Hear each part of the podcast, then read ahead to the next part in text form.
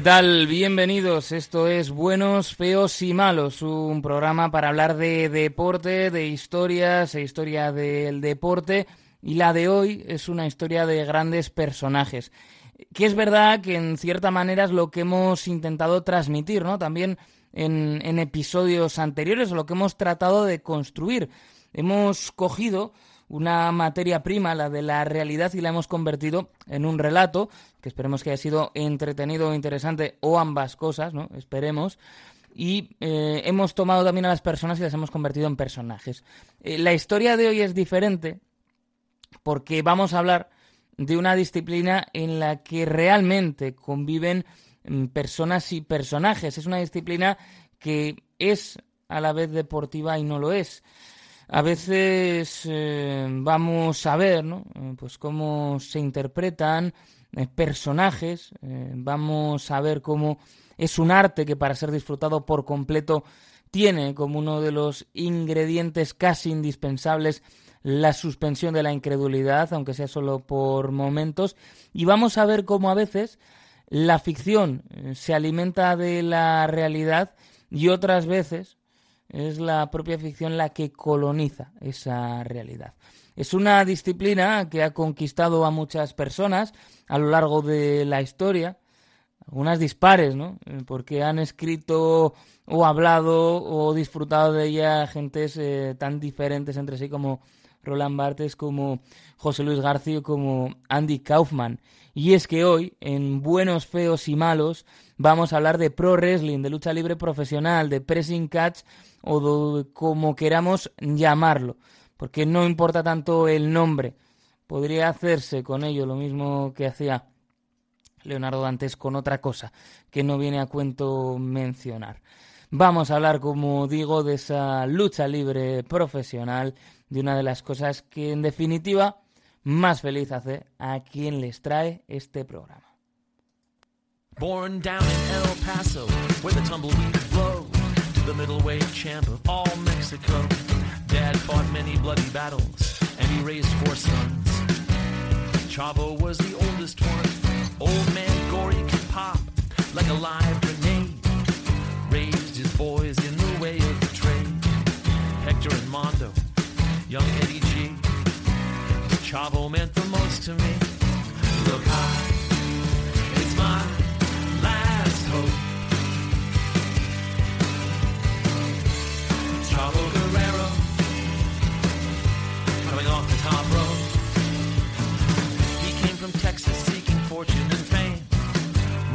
pretty quickly to the top of the game, defender of the downtrodden, king of the hill. Tag team champion with Al before a black and white TV in the middle of the night. I'm lying on the floor, I'm bathed in blue light The telecast in Spanish. I can understand some, and I need justice in my life. Here it comes. Look high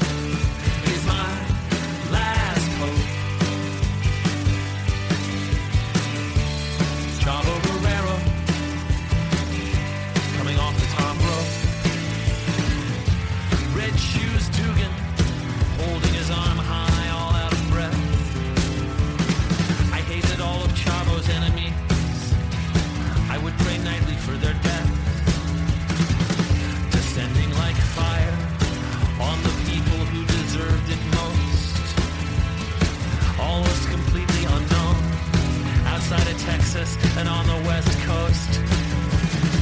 He was my hero back when I was a kid. You let me down, but Chavo never once did. You called him names to try to get beneath my skin. Now your ashes are scattered on the wind. I heard his son got famous and he went nationwide, coast to coast with his dad by his side.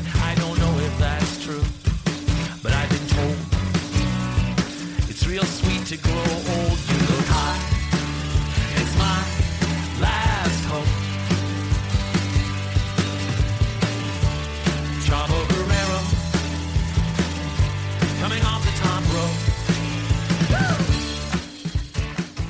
Era Legend of Chavo Guerrero de los Mountain Goats, una canción que forma parte de su disco Beat the Champ, un disco temático sobre la lucha libre profesional que nos cuenta de manera muy agradable la relación tan intensa ¿no? que se forma entre el fan y su admirado luchador, sobre todo él hace referencia a cuando era niño, cuando admiraba a Chavo Guerrero y cómo eso también, esa admiración, le servía de escape pues para situaciones en su vida, ¿no?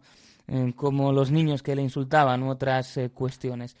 Y es que este es un espectáculo que se cimenta en la conexión emocional que se forma entre los artistas, entre los luchadores y el público que lo está disfrutando. Es un espectáculo que ha tomado distintas eh, formas a lo largo de la historia, distintas tradiciones en diferentes puntos del globo, pero que todo, todas esas tradiciones mantienen su esencia, porque en el fondo no deja de responder algo muy simple y a la par algo muy profundo. Lo que nos presentan estas eh, peleas eh, predeterminadas es una batalla arquetípica entre el bien y el mal. Son historias tan antiguas como la propia historia. Es una disciplina que fue tomando forma desde la pelea legítima hasta una, bueno, pues ya elaborada forma de, ficción. Wrestling, lucha libre, puroresu, bueno, mm, ha adoptado diferentes nombres con diferentes características en eh, varios puntos del mundo, pero conserva la misma pasión. Y obviamente, y como sucede en otros tantos ámbitos en la vida, es la versión estadounidense la que más se ha extendido por el mundo y lo que ha definido, bueno, pues lo que a ojos de la mayoría es este deporte espectáculo. Una disciplina que en el caso norteamericano, que es el que nos va a ocupar hoy, empezó a tomar forma en los años posteriores a la Guerra Civil estadounidense como una suerte de espectáculo ambulante, un espectáculo ambulante que, bueno, pues tomaba elementos eh, ficcionales y pactados y bueno, pues con el paso del tiempo se fue alejando de esa pelea legítima que era en su arranque hasta ser una forma de arte, una forma de, ficción. Eh, tenía un doble objetivo. Eh, por un lado, de esta forma se prolongaba la carrera de los luchadores, ¿no? Colaboraban mm, de una manera que les permitía hacerse menos daño y por tanto seguir eh, compitiendo o seguir dando espectáculo durante más tiempo. Y además, pues eh, con esos eh, movimientos ya predeterminados, con esos movimientos que tienen una colaboración entre ambas partes, podían dar un mayor espectáculo y atraer más público, que al final eran lo que buscaban ambos contendientes. El proceso fue largo, se fue construyendo la disciplina poco a poco la llegada de la televisión, ¿no? Si damos un salto muy largo en el tiempo, pues lo, cambió todo. Pero bueno, eh, no vamos tampoco a adelantar demasiado porque tampoco es objetivo. Podríamos hacer un serial, ¿eh? O sea que yo creo que ya no, nos echarían de aquí si hiciéramos un serial sobre la historia del, wrestling. Pero bueno, es una suerte poder hablar de ello. Y si hay algunos eh, fans eh, que perciben algún error, pues disculpas de, de antemano. Uno solo es un aficionado, un, caso al constante, podría decirse. Em, como decimos, la llegada de la tele lo cambiaría todo y redefiniría por, por completo lo, lo, que iba a ser.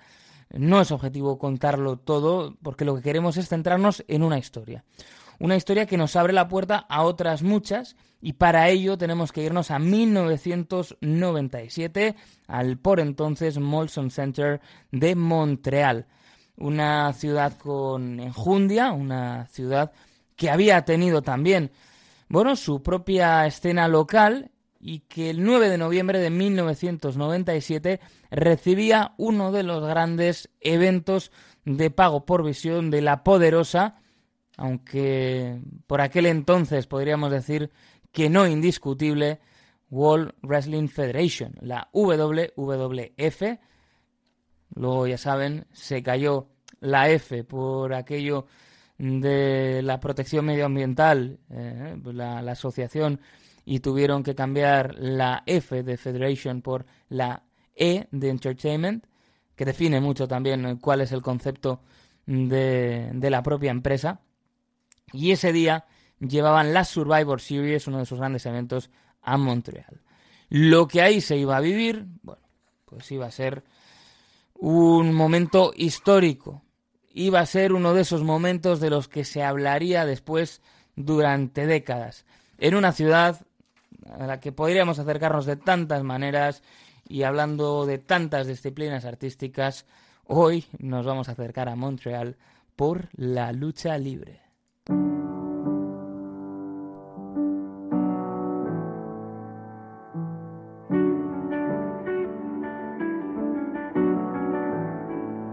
I met you at a house party in Montreal. We were staring at the flower wallpaper, talking like it's only us. I was coming down, looking for an out, somewhere between where it started and where it ended up. You always will be the hardest of pills to swallow. You always will be how I wanna feel tomorrow. With you from the top of a bass jump, with you from the bottom of a free fall. I met you at a house party in Montreal, Montreal, Montreal. I met you at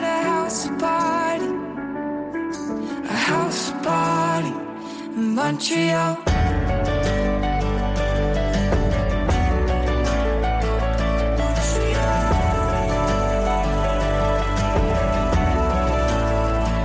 were dancing on the white lines of. Catherine Street. The silhouette sunburn colors in your eyes that I've never seen. We were holding on, on, on, on, only good until it's gone. Falling apart, falling in love with everything. You always will be the hardest of pills to swallow. You always will be how I wanna feel tomorrow. With you from the top of a bass jump, with you from the bottom of a free fall. I met you at a house party in Montreal, Montreal, Montreal.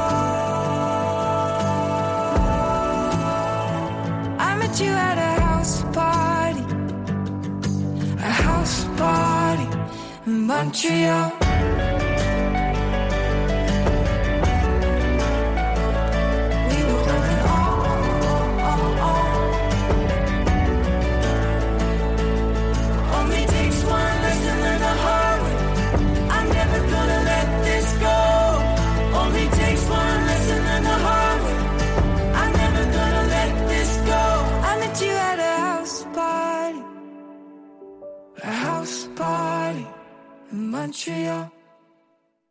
Será Montreal de Port Cities, la banda de Halifax de Nueva Escocia.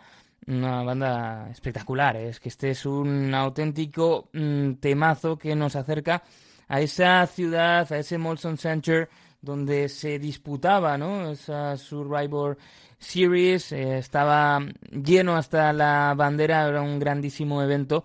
Y vamos a conocer, vamos a ir poco a poco pues eh, queriendo conocer en este caso a los protagonistas de aquel momento, a los eh, que allí fueron, pues, eh, digamos, los eh, protagonistas de un momento que pasaría después a la historia, ¿no?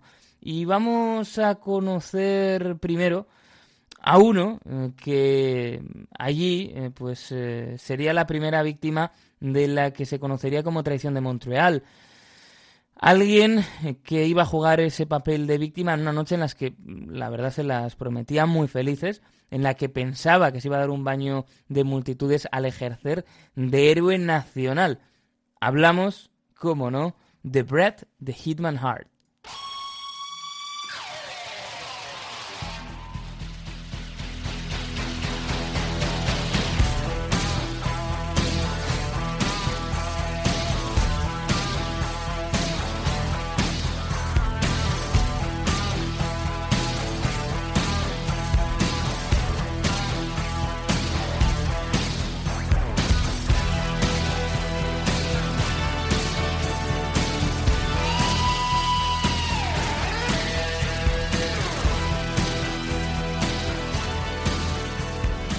Así le saludamos, claro que sí, con la que era su música de entrada en la WWE. Los Hart, lo cierto es que son una familia sin la cual pues seguramente no se podría explicar la historia de la lucha libre profesional. Su hogar en, en Calgary, dicen algunos que tiene la misma importancia para el wrestling, decía la WWE, que el mítico Madison Square Garden. Bret Hart fue miembro de una de las grandes familias del wrestling, la, liderada por su padre, el patriarca de los Hart, uno de los patriarcas del wrestling, como fue Stu Hart. Em, ocho hijos eh, tuvo con su mujer, con, con, Helen, y esto es una historia que se repite, ¿no? El mundo del, del wrestling, por ese componente tan particular y emocional que tiene, ha dado siempre pues, lugar a grandes familias que han prosperado en el, en el negocio. Como decimos, nacida en, Calgary, en, en, Alberta. Bueno, una mezcla interesante ¿no? de, de descendencias como tienen eh, tantas personas en Norteamérica. Pero es cierto que Hart desde, el, desde su, su, infancia y antes de desarrollarse profesionalmente en los Estados Unidos, bueno, tuvo la oportunidad de gozar de la ciudadanía dual eh, canadiense-estadounidense porque su madre había nacido en, en, Nueva York. De hecho, el propio Bret Hart pues eh, se ha identificado en algunas ocasiones eh, como norteamericano, en el sentido de que para él pues eh, bueno, pesa por igual su nacionalidad estadounidense que su nacionalidad canadiense, que es ahí donde se, se crió en una familia relacionada con el deporte, porque el bisabuelo materno era el corredor de larga distancia Harry Smith. Era una casa eh, particular, eh, con, con, muchísimos hijos, Em, lo cierto es que con su padre, ¿no? Pues eh, siendo promotor, eh, siendo una figura importante en el mundo de, la lucha libre, pues eh, vamos, lo aprendió desde, desde muy joven. pasó, como decimos, la mayor parte de su infancia en esa mansión Hart tan, tan importante para, para la lucha. Y claro, hay historias muy locas ¿no? sobre, sobre su infancia por lo visto hubo una temporada eh, que llegaron a tener en casa un oso, Terrible Ted. Eh, así se llamaba este oso. Esto visto con la perspectiva del tiempo es una auténtica barbaridad. Eh, seguramente para muchos ya lo era, ¿no? Incluso en, en aquel momento. Pero digo que, bueno, pues una barbaridad porque el oso estaba atado, no tenía dientes porque lo utilizaban para espectáculos de wrestling. No era el padre de, no era Stu Hart el único que lo hacía. De hecho, em, bueno, Terry tiene hasta su página en la Wikipedia de tan famoso que fue, ¿no? En esos espectáculos de wrestling en los que estuvo participando durante años, en los que le van a participar. Lógicamente, el oso no participaba en la lucha libre por vocación propia. Y contaba Hart que incluso pues eh, le daba al oso eh, helado, ¿no? Eh, porque el, el, pobre oso pues no, no tenía dientes para hacerlo manejable para aquellos que hacían el espectáculo con él. Ya desde muy joven empezó a ver cómo su padre entrenaba a grandes superestrellas. Eh, básicamente, ¿no? Pues eh, en, la propia casa, en el desván, tenían ahí una zona de, entrenamiento. Eh, empezaba el entrenar antes de ir al, ir al colegio. Y después, pues ya fue adaptando la, la disciplina de su padre para eh, ir aprendiendo el, negocio.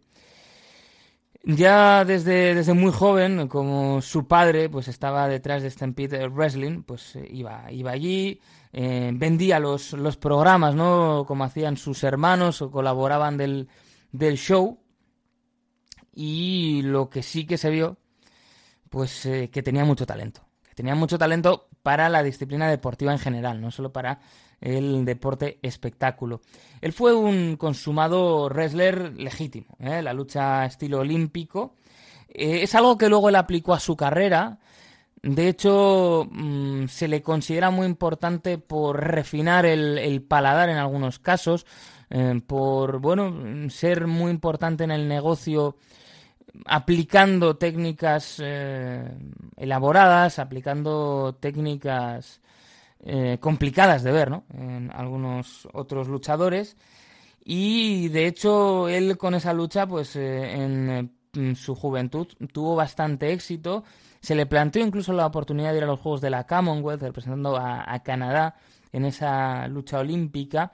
Su padre estaba convencido que podía conseguirlo, que quizá le faltaba algo de, disciplina y de compromiso en el entrenamiento.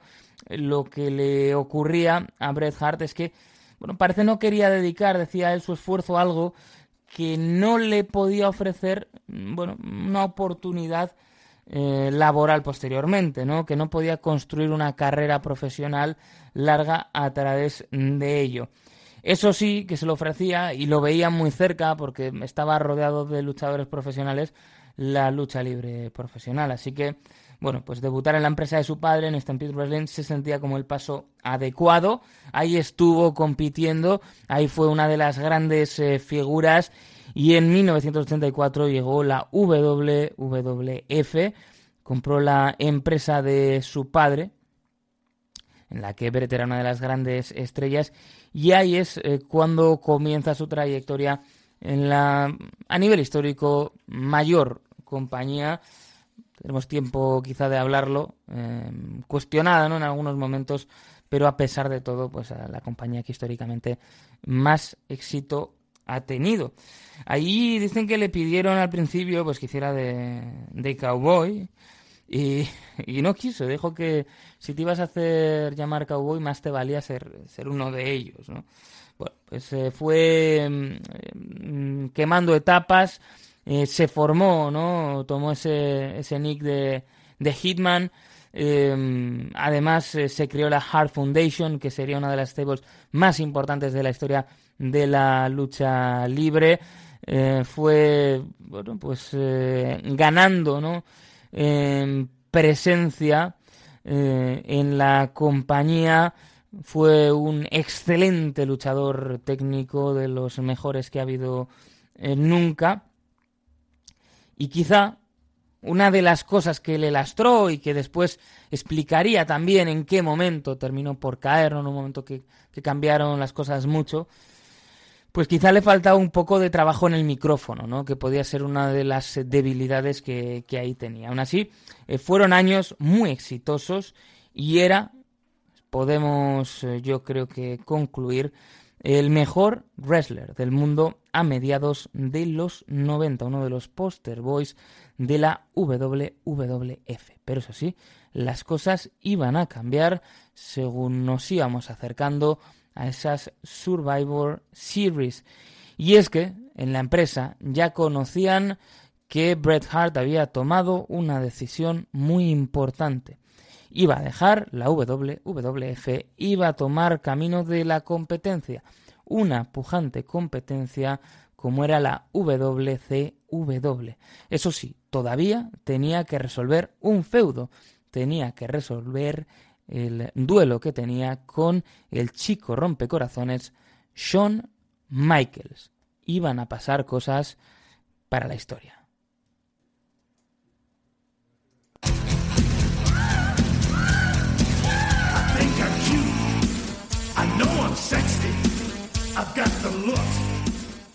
Y es que estamos de vuelta con nuestro siguiente protagonista, con Shawn Michaels.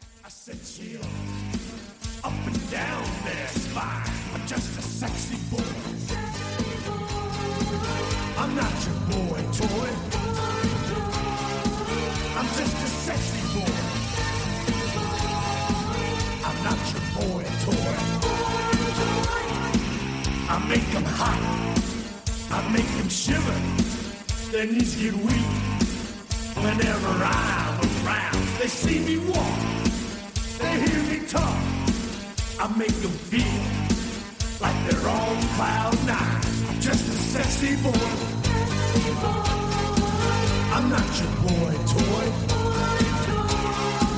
I'm just a sexy boy. I'm not your boy toy. It's your heart out, girl. Hands off the merchandise.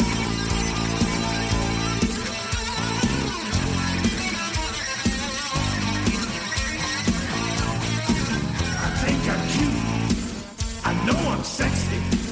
I've got the looks that drives a girl wild. I've got the move that really move them. I said chill. Up and down their spine. I'm just a sexy boy. I'm not your boy toy. I'm just a sexy boy. I'm not your boy toy. I make them hot. I make them shiver. Their knees get weak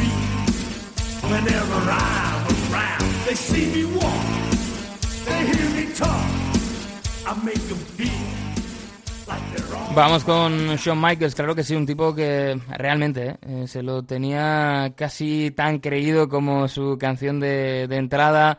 Un, tipo con una carrera, ¿no? Mr. WrestleMania, pues eh, espectacular también, eh, que ha formado parte de, de momentos icónicos en la lucha libre profesional y que iba a ser el protagonista pues de ese momento, de esa traición de Montreal con Bret the Hitman Hart.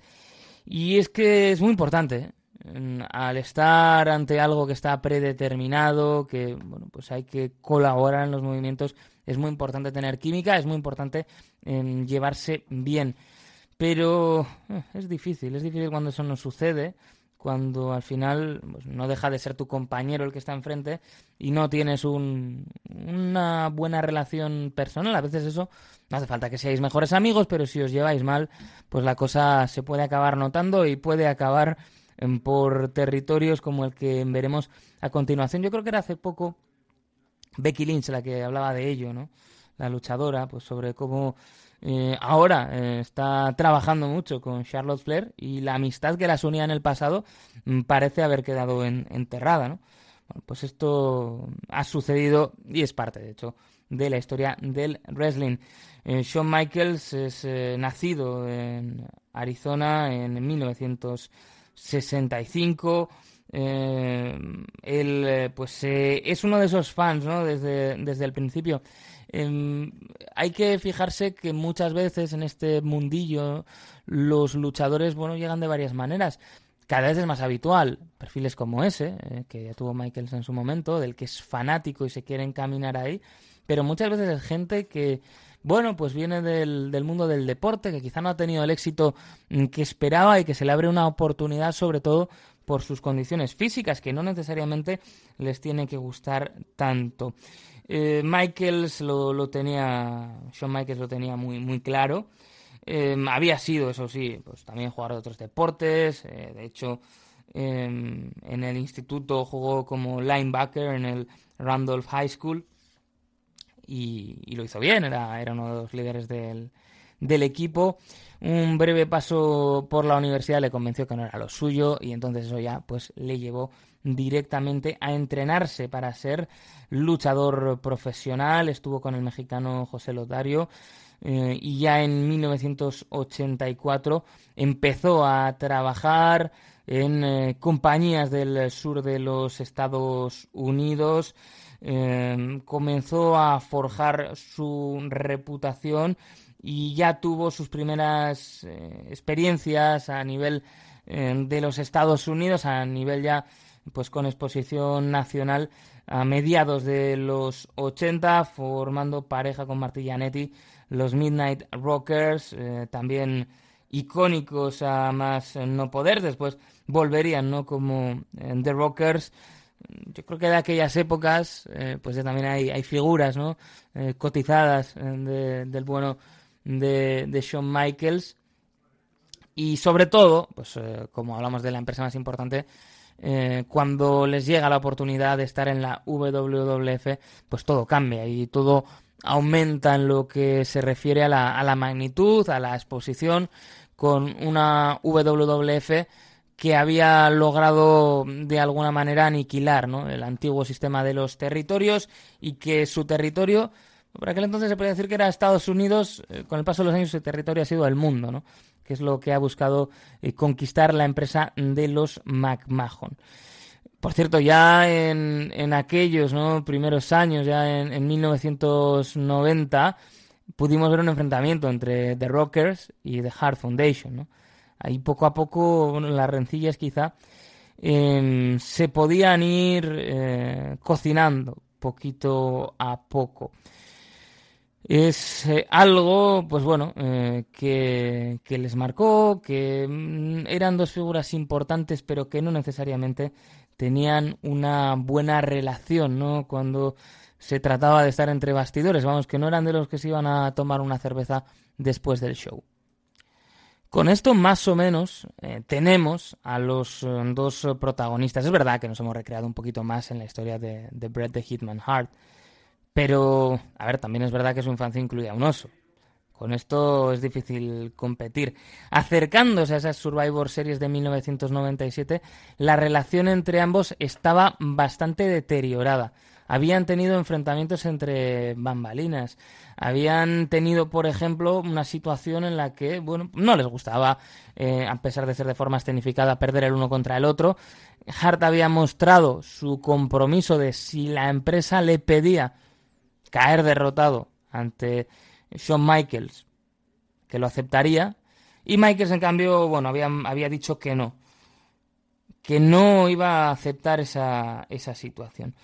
Por tanto, eh, hay que entender esa parte, que tenemos a los dos hombres que iban a estar sobre el ring, nos falta el tercero, el árbitro, que también juega un papel muy importante, sin la mejor de las relaciones. Y después un momento complicado para la compañía, porque tenían efectivamente competencia en forma de la WCW de Ted Turner, el magnate de los medios estadounidenses, el hombre detrás de la CNN, estaba lanzando una de las grandes apuestas históricas por desbancar a la empresa de los McMahon, a la WWF, todavía por aquel entonces. Y tenían un miedo, y es que Michael será campeón, pero ya sabían que iba a dejar la empresa. ¿Por qué? Bueno, pues porque le habían firmado un contrato de 20 años que era a rémora seguramente para la empresa, que la situación económica no era la que se esperaba cuando se firmó y no podían garantizar que le pagarían lo que tenían comprometido. De ahí que, bueno, pues tampoco vieran con malos ojos la salida hacia la competencia. Entendían, estoy aquí manteniéndome ambiguo porque luego quiero hablar en profundidad de Vince McMahon. Entonces no vamos a estropear el relato. Entendía, sobre todo Vince McMahon, que, que se podía estar acabando el tiempo de, de, Bret Hart y que por eso no era una mala decisión. Y el tema del cinturón, claro, era muy controvertido porque ya se habían encontrado con cómo, pues, eh, campeonas, eh, una campeona femenina, Alundra Blaze, había aparecido en la programación de la WCW todavía con el cinturón de, la, de su empresa, ¿no? De la, de la competencia. Y ese tipo de pique en aquel momento, año 97, estaba a la orden del día. La WCW estaba jugando con la ambigüedad y estaba alimentando su ficción televisiva con la realidad del enfrentamiento que había importante entre ambas compañías. Sí que tenían miedo que se repitiese y por tanto tenían una cierta obsesión con que, bueno, pues Hart perdiese el, el cinturón. Y en esa situación eh, es verdad que el canadiense, norteamericano que diría él, no estaba demasiado por la labor de perder el título contra Shawn Michaels. Al menos no hacerlo en, en su tierra, ¿no? no hacerlo en, en Canadá. De hecho, eh, parece ser que entre el, bueno, lo que ofreció Hart es perder en cualquier lugar de los Estados Unidos antes de Survivor Series, incluso hacer una escena en la que entregaría eh, pues eh, su título ¿no? a, a, la compañía, a Vince McMahon, en, ese, en cualquier episodio de, de, Monday Night Raw. Y finalmente, pues eh, se llegó a un, a un acuerdo, a un... Bueno, pues eh, camino intermedio. ¿Qué se decidió? bueno, después de los eh, choques eh, creativos, que el combate terminaría por descalificación, porque los aliados de Bret Hart, su, su hermano Owen, ¿no? Después, eh, pues, eh, dramático final para, para él, Jim Neidhart y David Boy Smith, entrarían y también entrarían los aliados de, de, Michaels, se formaría ahí una tangana, una marimorena tremenda, y entonces el combate terminaría.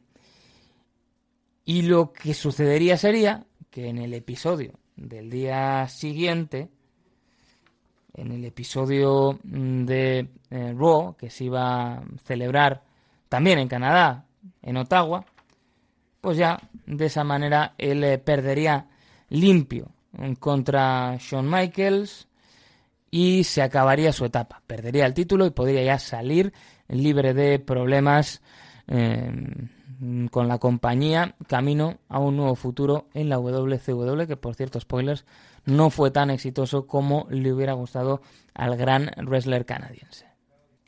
Llegamos a Montreal, llegamos al día de, la pelea.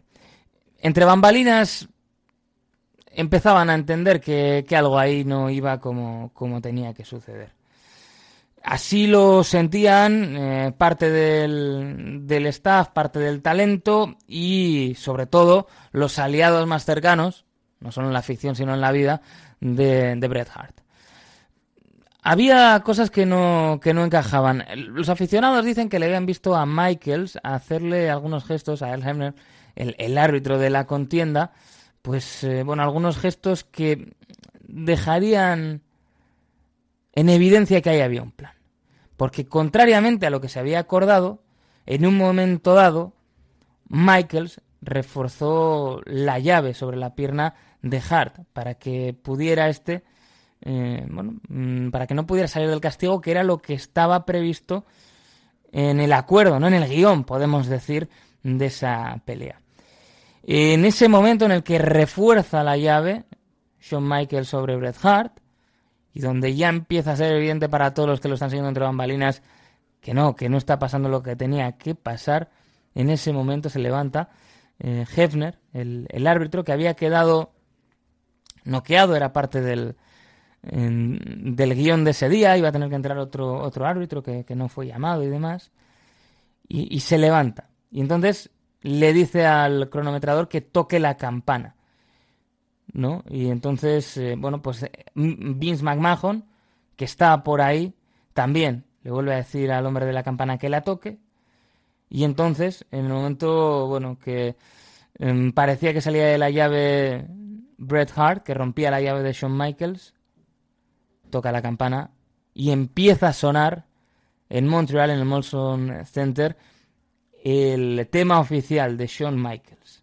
Vamos a recordar ese momento en el que vimos cómo es posible amañar algo que está incluso predeterminado.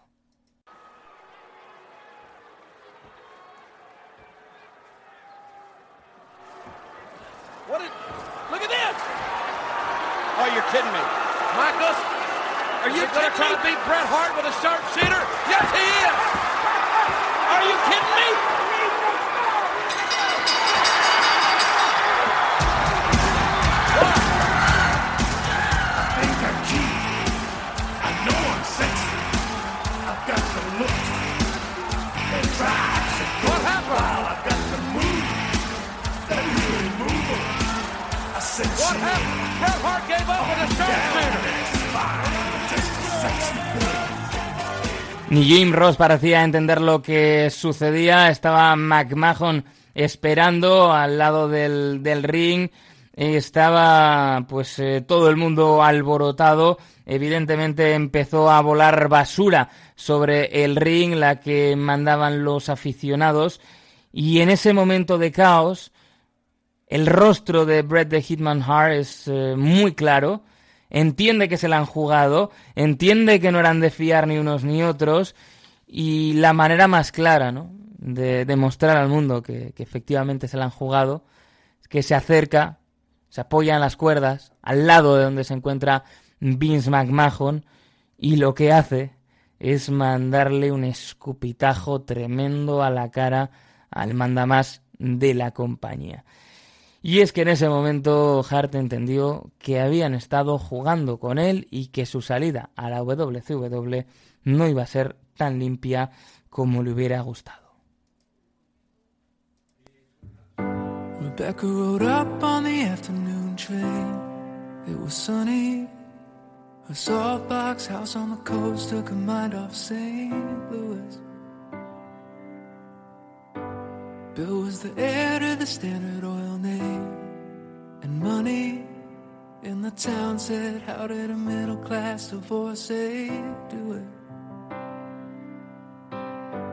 Wedding was charming if a little goes. There's only so far new money goes. They picked out a home and called it Holiday House. The parties were tasteful if a little loud. The doctor had told him to settle down. It must have been her fault his heart gave out. And they said, There goes the last great American dynasty. Who knows if she never showed up what could have been? There goes the maddest woman this town has ever seen. She had a marvelous time ruining everything. Rebecca gave up on the Rhode Island said forever. Flew in all the bitch pack friends from the city. Filled the pool with champagne and swam with the big names. Blew through the money on the boys and the ballet. And losing on card game bets with Dolly. And he said, There goes the last great American dynasty. Who knows if she never showed up what could have been? There goes the most shameless woman this town has ever seen. She had a marvelous time ruining everything. They say she was seen on occasion, pacing the rock, staring out at the midnight sea. And in a feud with a neighbor, she stole his dog and died at Key Lime Green. Fifty years is a long time. Holiday house sat quietly on that beach, free of women with madness, the men in bad habits, and then it was bought by me.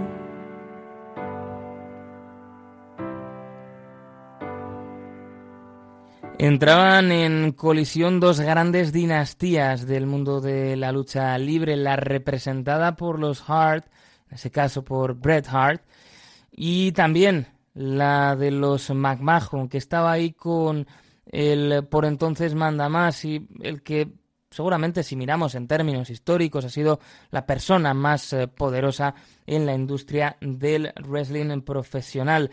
Vince, eh, Vincent Kennedy McMahon, conocido como Vince McMahon, es eh, pues uno de los grandes empresarios de esta industria, uno de los que la ha redefinido y que además pues venía de una saga de, promotores.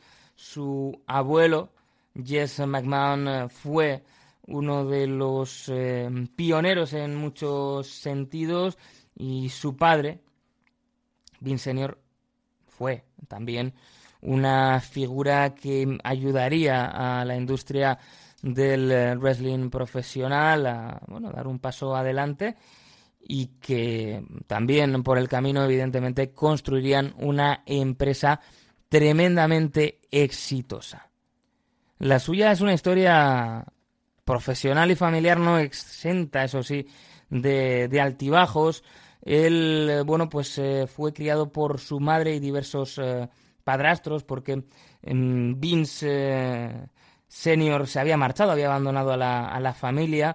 Él recuerda aquellos años, sobre todo por uno de sus padrastros, ¿no? Eh, que, que, pegaba a, su madre y, que diría ¿no? que, que, años después lo único que lamentaba el, joven McMahon, por aquel entonces criado como Vinnie Lapton eh, por eh, ese padrastro Leo Lapton, era que lamentaba que hubiera muerto antes de que pudiera matarlo. Así lo decía de, duro, hablando del pasado familiar y de lo que tuvo que pasar su madre. El reencuentro con su padre llega cuando Vince tiene 12 años y cuando empieza a mostrar interés por seguir esa senda, ¿no? Por continuar con ese negocio familiar de los eh, McMahon, de promotor de lucha libre eh, no era algo que, que bueno, mm, vieran eh, necesariamente con los mejores ojos. Eh, también quería Vince ser luchador, algo que eso sí que, que a su padre pues no, no, le gustaba del todo. Luego de alguna manera lo, lo cumpliría, ¿no? Porque su espíritu de gestión ha sido el de alguien que está día a día en, su negocio, ¿no? Que a pesar de haber hecho mucho dinero nunca se ha apartado de la gestión diaria, ni tampoco en este caso, no solo de la gestión, sino del espectáculo que ahí se da. Se graduó de la universidad y empezó a asumir tareas en la empresa, en la World Wrestling Federation, en, World Wide Wrestling Federation. De hecho, pues ahí eh, una de las cosas que hicieron fue quitar una de las W, ¿no? Porque era WWWF. Esto, pues no parece lo, más eh, comercial. Y él y su esposa Linda eh, fundaron Titan Sports, que acabó por adquirir la, la, empresa de, de su padre unos meses antes de que éste falleciera. A partir de ahí la historia es una historia de crecimiento, es la historia de un hombre ambicioso, de un hombre que nunca tuvo dudas a la hora de, bueno, pues retorcer las normas, de romper incluso con lo establecido. Él rompió de una manera muy clara con esos territorios, ¿no? En aquellos momentos las federaciones tenían una implantación regional, podían llegar a acuerdos, pero los contratos televisivos locales eran lo que marcaban y McMahon se salía de su territorio.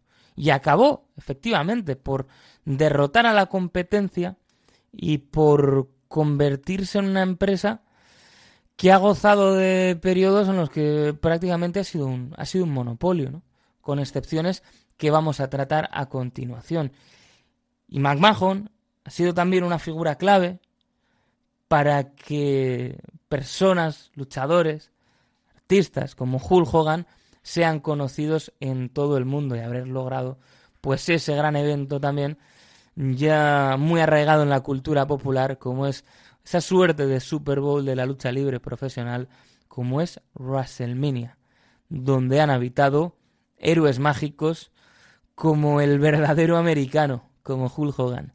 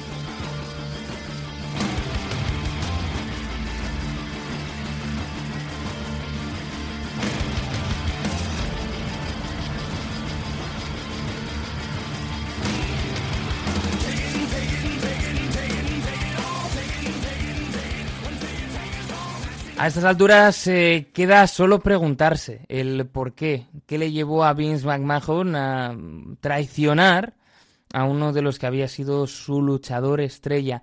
La respuesta es clara, el miedo.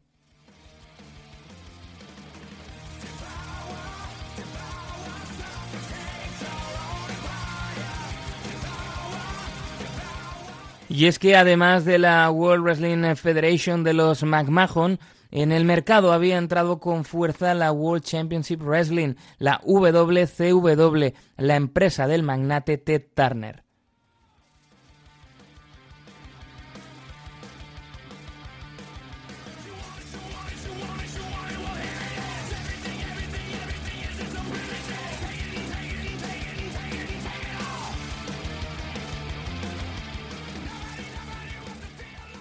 Una empresa con muchos recursos, una empresa que supuso un reto verdadero, uno de los grandes retos a los que se han enfrentado históricamente y que además tenía em, otro elemento. Era una competición de millonarios, era un duelo de egos entre Turner y McMahon eh, que dio lugar al inicio, en 1995, de las guerras de los lunes eh, por la noche.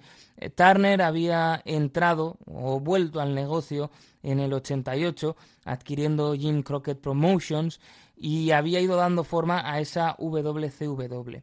La llegada o el punto máximo ¿no? con dos programas que competían en esa misma franja del lunes eh, por la noche el Monday Night Raw para los de McMahon y el Monday Nitro de la WCW, supuso un momento tremendo. Pero además de esa competencia, lo que supuso es uno de los picos máximos de popularidad de la lucha libre profesional. Y es que no solo eran dos programas de wrestling muy exitosos, eran dos programas de televisión que, que acercaban a millones de espectadores cada semana.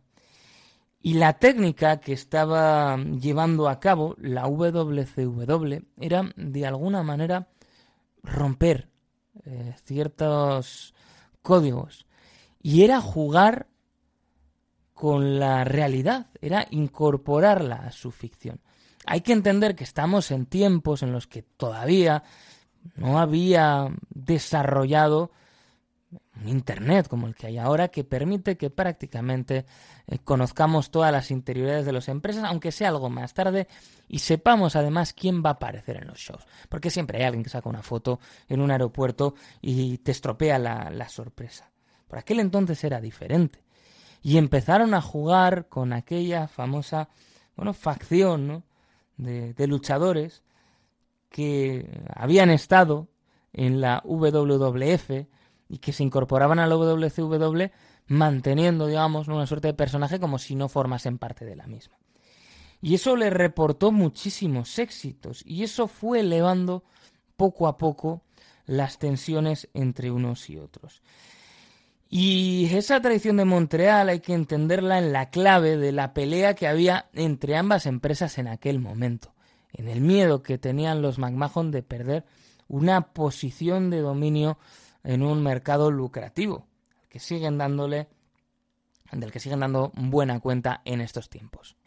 Curiosamente, esa decisión sirvió también para cimentar una de las claves por las cuales finalmente la WCW eh, sería, bueno, pues terminaría por fenecer, ¿no? En esa mm, pelea y es que una de las cuestiones que permitió retomar el rumbo a los de McMahon fue que utilizó muy bien ese personaje y a partir de Montreal se presentó aún más como un jefe villano, caprichoso, que maltrataba a sus empleados y que hacía y deshacía lo que quería en su empresa. Y de ese personaje que ya, bueno, pues eh, que se fue generando, pudo aparecer de forma más clara el antagonista de Steve Austin, que de alguna manera lo que hacía era cumplir con esa fantasía de mucho trabajador americano, que era darle una patada en el culo a su jefe.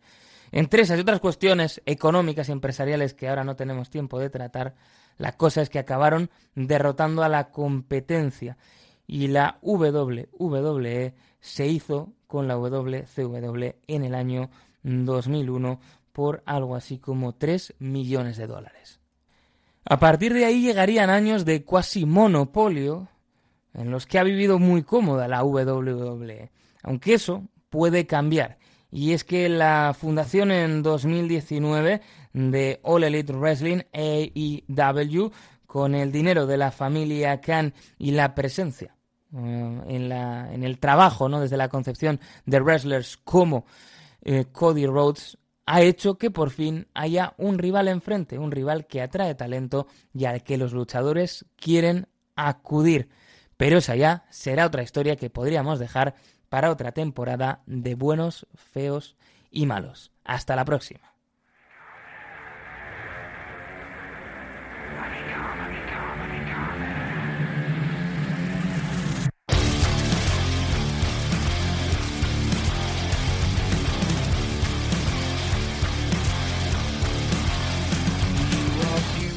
beautiful on the inside. You are innocence person.